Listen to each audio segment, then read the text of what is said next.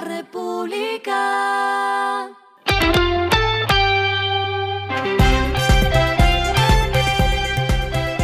Al final de la jornada, esto es lo que debes saber sobre el comportamiento de los negocios, las finanzas y la economía.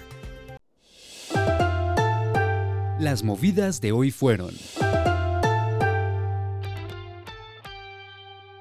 Interconexión Eléctrica ISA ganó dos proyectos para fortalecer el sistema de transmisión nacional de energía eléctrica licitados por la Unidad de Planeación Minero-Energética UNME. Las subestaciones se encuentran ubicadas en Cimitarra y Betulia, municipios de Santander, para conectar los sistemas de generación de energía en esta región del país.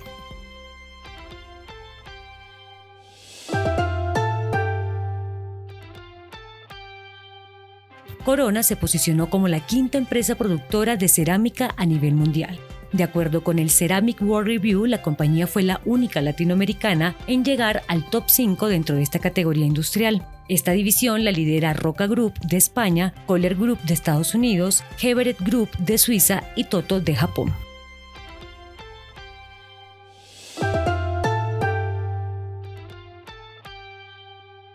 Ecopetrol reportó 4% de ahorro de energía anual en medio del fenómeno del niño. El programa de eficiencia energética permitió ahorrar 3,89 petajulios en 2023, un 250% más alto que en 2022 y la más alta desde 2018. Lo que está pasando con su dinero.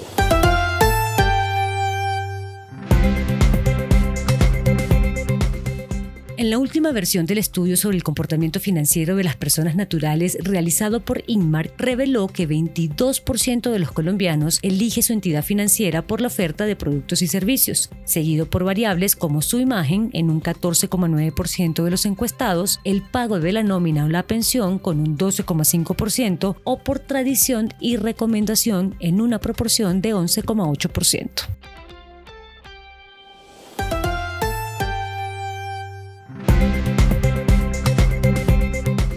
Los indicadores que debe tener en cuenta. El dólar cerró en 3.950,57 pesos, bajó 25,17 pesos. El euro cerró en 4.244,49 pesos, subió 19,69 pesos. El petróleo se cotizó en 73,52 dólares el barril. La carga de café se vende a 1.466.000 pesos y en la bolsa se cotiza a 2,10 dólares.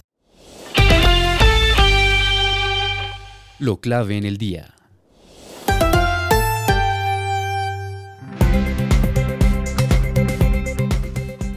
La Cancillería realizó algunos cambios en su planta, entre ellos la creación de embajadas y cientos de cargos adscritos al Ministerio de Relaciones Exteriores para fortalecer los vínculos con otros países. Así se conoció tras la divulgación del decreto 1182 aprobado el 7 de noviembre de 2023 y firmado por el canciller Álvaro Leiva y el ministro de Hacienda Ricardo Bonilla. Con esta normativa se ordenó la creación de nueve embajadas, 14 asesores, 25 profesionales especializados, 20 ministros consejeros, 21 consejeros de Relaciones Exteriores, 9 secretarios de Relaciones Exteriores y 27 auxiliares de misiones diplomáticas. RCN reveló que entre las posibles embajadas que se crearían están Rumania y República Checa en Europa y Etiopía y Senegal en África.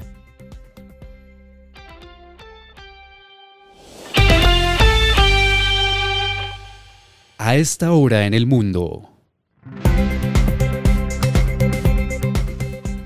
El expresidente de Chile, Sebastián Piñera, falleció esta tarde en un accidente aéreo en el lago Ranco. La aeronave capotó en la región de Los Ríos y según los primeros informes había cuatro ocupantes, tres de los cuales lograron salir de la aeronave y fueron encontradas por los equipos de rescate, pero el expresidente no logró desabrocharse cinturón para saltar. Se presume que Piñera era el piloto de la aeronave. Su cuerpo fue recuperado por los servicios de rescate. El presidente Boric decretó funeral de Estado y duelo nacional.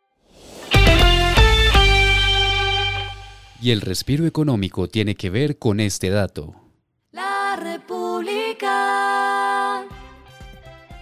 Tras los incendios forestales en Chile, el Festival Internacional de la Canción de Viña del Mar informó que se verá obligado a suspender la gala inaugural Noche Cero, que estaba prevista para el 23 de febrero. Sin embargo, aclararon que las demás actividades se mantienen siempre y cuando las autoridades lo permitan.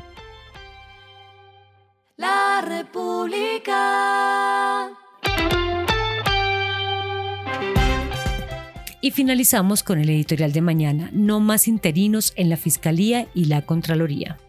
Las instituciones colombianas atraviesan un momento duro para su credibilidad. Ni el Congreso nombra Contralor, ni la Corte se afana por el nombre del nuevo fiscal.